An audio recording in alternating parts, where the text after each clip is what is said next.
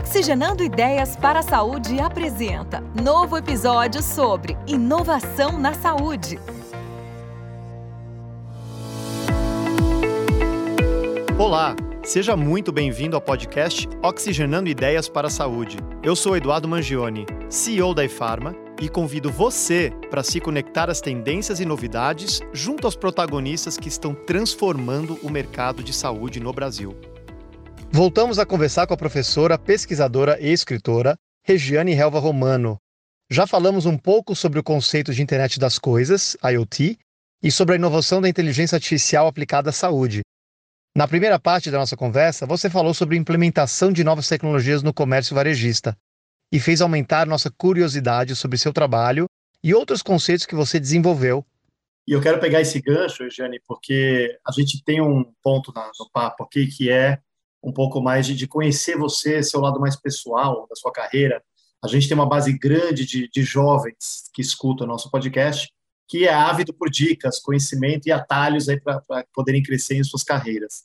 E a gente sabe que você é uma estudiosa super respeitada aí no cenário nacional e com referência para muitos é, eu queria que você falasse um pouquinho como que foi o começo da sua carreira e dê algumas dicas para quem está começando a carreira, tem interesse pela área de TI, na área de inovação, o que, o que seria imprescindível para os profissionais de hoje e quais conselhos, você já deu vários, né, mas quais conselhos você daria para um jovem aí que está realmente iniciando essa carreira? Seja resiliente não vai ser fácil, né? Então eu vou contar bem assim para vocês. Imagine no meu caso, mulher vindo ali de Carapicuíba, sem dinheiro nenhum, aos 14 anos, entrando na área de tecnologia, onde era predominantemente masculino. E olha, isso foi em 1983. Estamos em 2022. Hoje eu fui a um evento onde deveria ter mais ou menos 500 a 600 pessoas.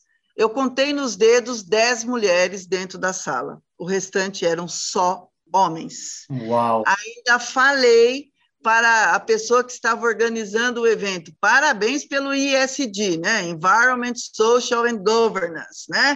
Ou seja, cadê as mulheres daqui? Né? Eu tô, tô até virando aquela mulherada chata, já que já fica brigando pelas outras que virão.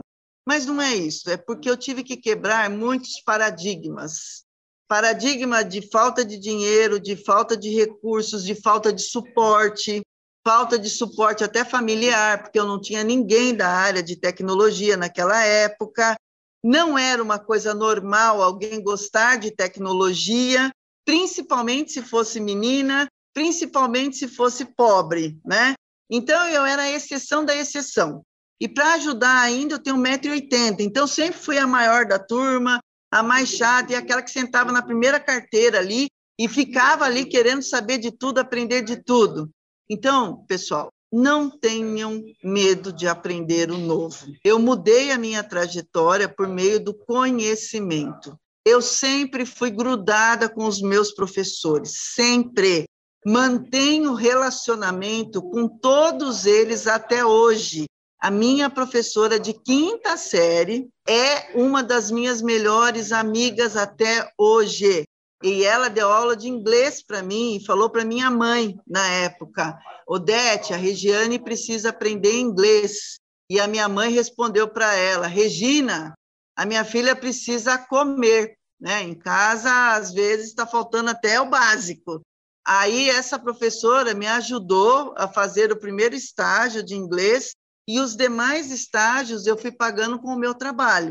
Então eu sempre procurei ser a melhor aluna. Não é que eu sou inteligente, não, muito pelo contrário. Eu ralo mesmo. Então eu fico estudando. Até hoje o meu dia é esticado. Eu trabalho de 14 a 18 horas por dia, todos os dias. Eu já disse que eu amo estudar, eu amo me relacionar, essa é outra dica, né? Procurem ter bastante relacionamento em todos os lugares por onde vocês passarem.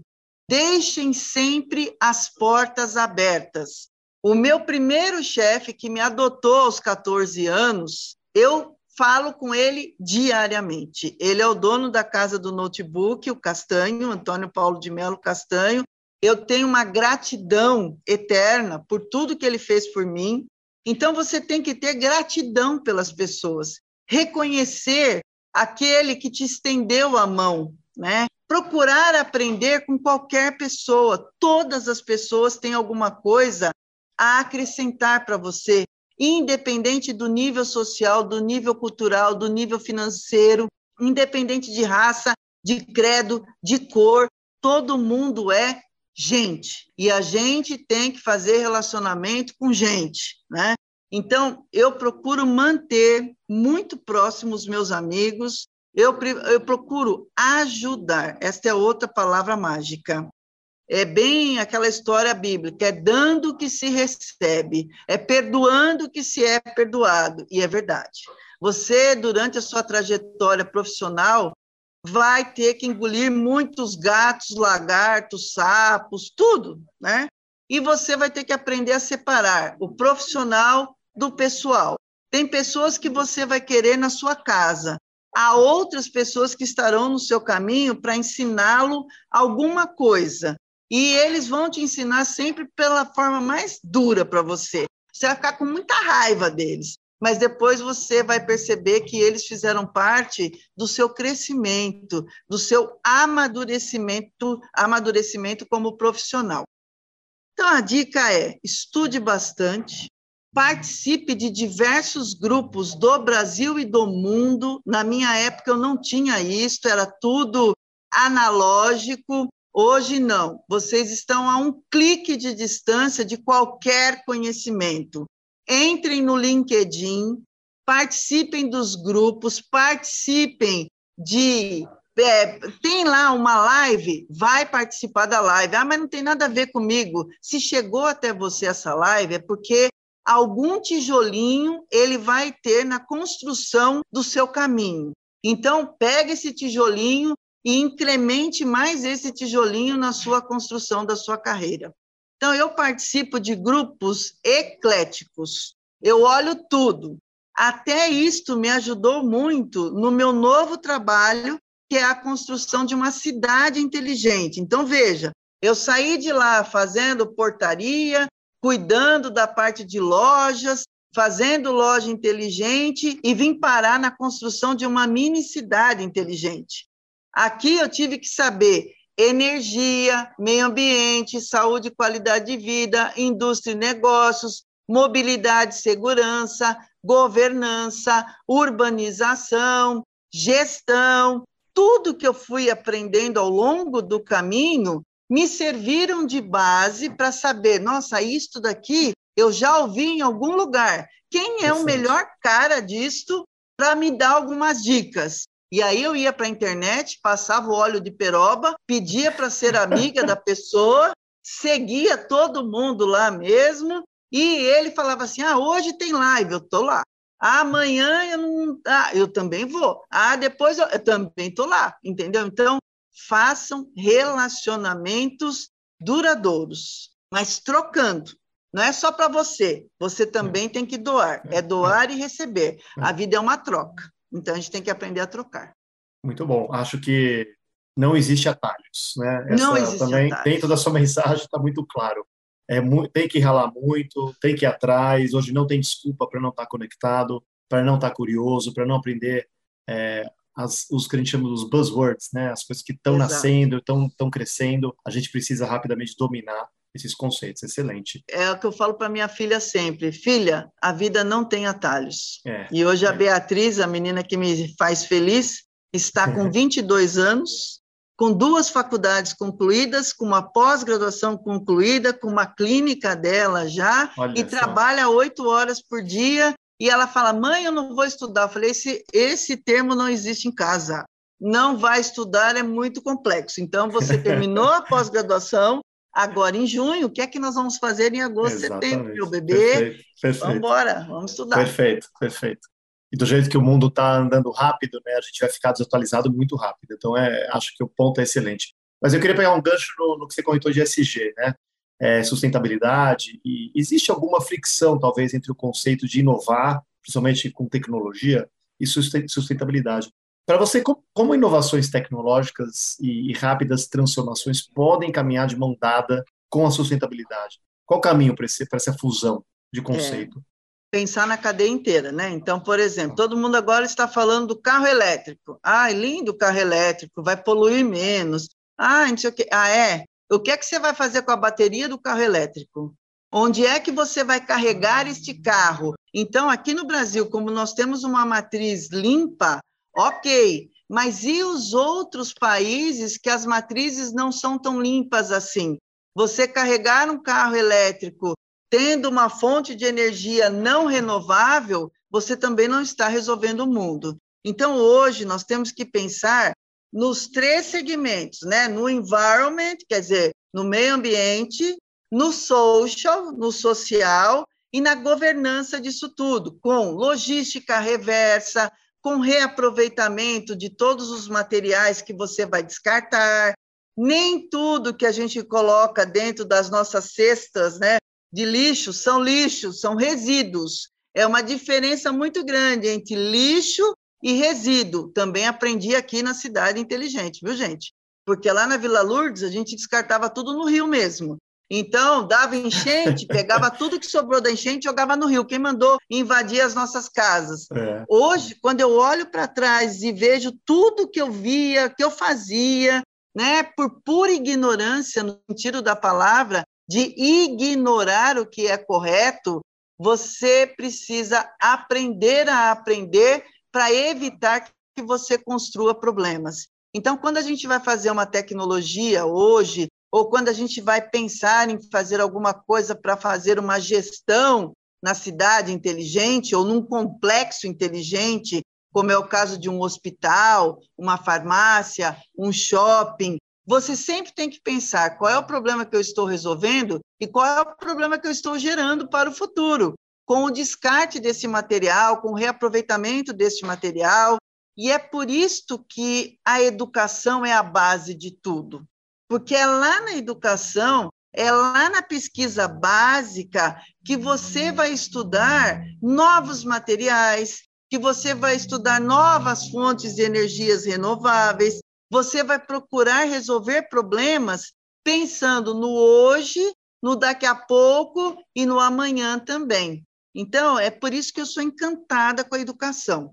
Né? Eu acho que a educação é a única forma que você tem de transformar uma sociedade. É a única forma de você converter essas ideias em soluções que sejam realmente ecologicamente corretas e que sejam integradas, no sentido da palavra. Você tem que integrar todo mundo, ninguém pode ficar de fora. Então, é Perfeito. é nisso que eu Perfeito. estou trabalhando atualmente. Bem-vindos ao Admirável Mundo Novo. É isso aí. A gente tem que pensar no, no, nas consequências das nossas ações, não só do, do imediatas, mas do futuro.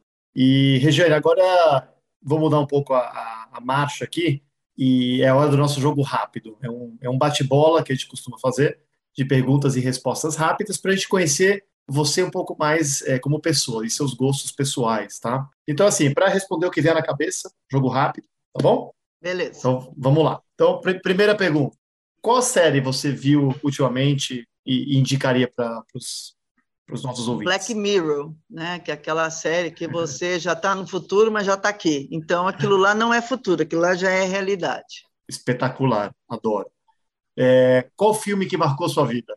O Menino do Pijama Listrado. Isto porque a doida que vos fala foi parar lá na Cracóvia para dar uma palestra e eu fui fazer um passeio, né? E no passeio eu não entendi para onde eu ia, porque eu não entendi o que a mulher falou, e eu fui parar em Auschwitz, exatamente onde o menino do pijama listrado foi gravado. E ali eu vi o outro lado da tecnologia, o outro lado da ciência, o lado negro de tudo que a gente faz, porque toda essa parte de tecnologia é uma arma. Eu posso usá-la tanto para o bem quanto para o mal, assim como a inovação. Excelente. Essa pergunta aqui eu vou ter muita curiosidade para quem tem seis pós-graduações e tanto estudo como você, mas qual que é o livro que você tem hoje de cabeceira que você recomendaria para a gente? Ai, gente, além do monte de livro técnico, né? Porque eu sou Caxias, eu leio muita coisa mais técnica do que assim. Mas a, a estratégia do Oceano Azul, eu acho que é um que todo mundo tem que enxergar para você ver, olhar para onde ninguém está olhando, que isso é a inovação. Excelente, é um, é um livraço. Uma excelente leitura. E qual é o maior desafio que você hoje enxerga na saúde? A integração. Né? Nós temos muitas coisas desintegradas. Então, contando aí do meu médico, é, hoje eu estava lá, eu tinha acabado de passar no mesmo hospital com dois especialistas. Eles me fizeram as mesmas perguntas, me pediram os mesmos exames, fizeram tudo com prontuário eletrônico desintegrado. Né? Então, o maior desafio da medicina e da área de saúde é a integração. E ó, fica já algumas dicas de fricção né, na jornada do paciente. Excelente. Ninguém sabe melhor do que o paciente, do que o consumidor, né? Exatamente. E escolha um dos dois, human ou tech, e por quê? Human, lógico. A tecnologia é meio, a tecnologia não é um fim em si mesma. Nós temos que focar tudo no ser humano, pelo ser humano, para o ser humano.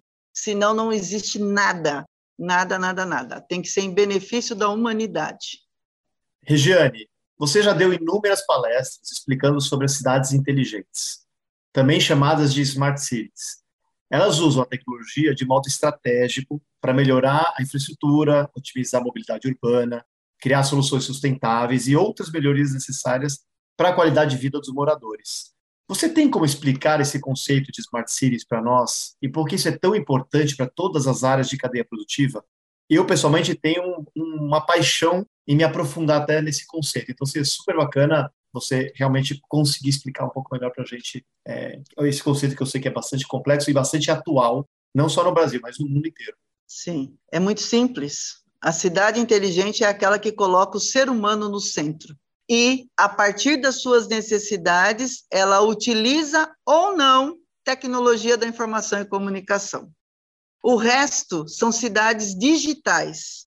Então, nós temos duas escolas aqui, a escola americana e a escola europeia.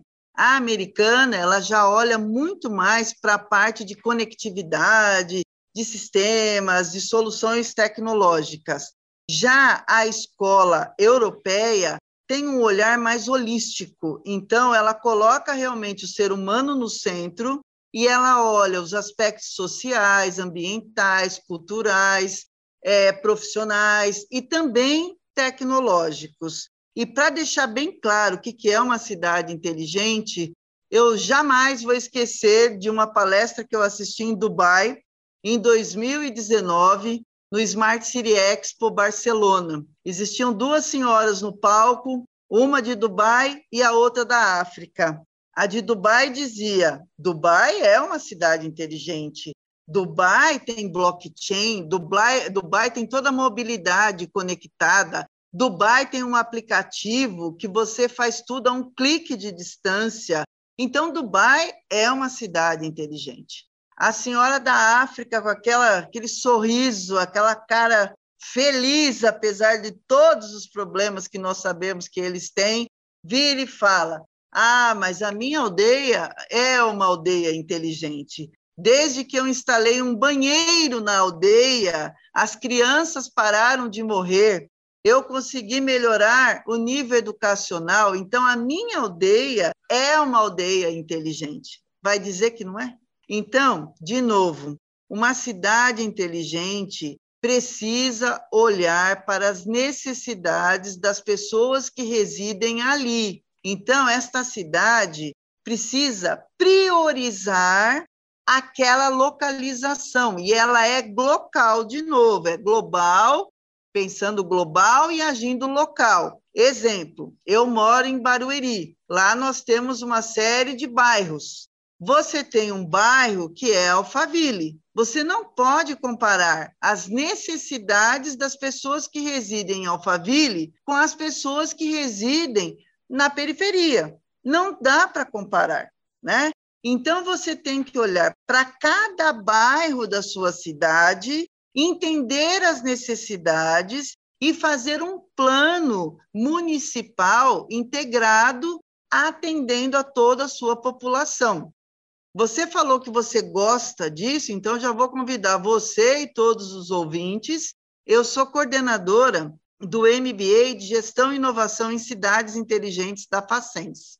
E lá nós temos exatamente nove eixos que suportam o nosso MBA, que foram os nove eixos definidos aqui como o, toda a parte de estrutura do Living Lab que nós temos na Facens de Cidades Inteligentes. Então, nós temos um laboratório vivo, onde nós aplicamos todos os dias o conceito de cidades humanas, inteligentes e sustentáveis. Colocamos em prática as 17 objetivos, 17 objetivos de desenvolvimento sustentável da ONU e também dos conceitos do ISD. E aí o MBA, ele tem então nove disciplinas. A disciplina de educação, cultura e artes, de energia, indústria e negócios, meio ambiente, mobilidade e segurança, saúde e qualidade de vida, tecnologia da informação e comunicação,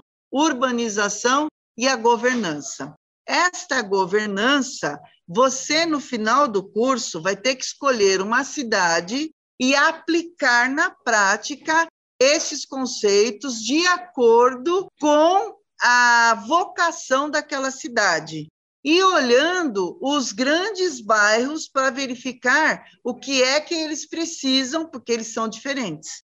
Cada bairro vai necessitar de alguma coisa. E a parte mais legal é que isto já está sendo usado. Por exemplo, a prefeita atual de Votorantim entrou no curso quando ela era vereadora e ela fez todo o plano de governo dela dentro do curso olhando essas áreas. E hoje ela se elegeu como prefeita, né? E ela está implementando isso na cidade dela e transformando Votorantim numa cidade mais humana, mais inteligente e mais sustentável. A base é a educação. Olha que exemplo bacana. Você sabe que, que passou pela minha cabeça quando estava conversando agora, comentando sobre cidades inteligentes. Poxa, por que, que o governo, por que, que a gente não vê mais né, desses conceitos entrando no governo, colocando em prática, sendo colocado em prática tá, pelo Brasil?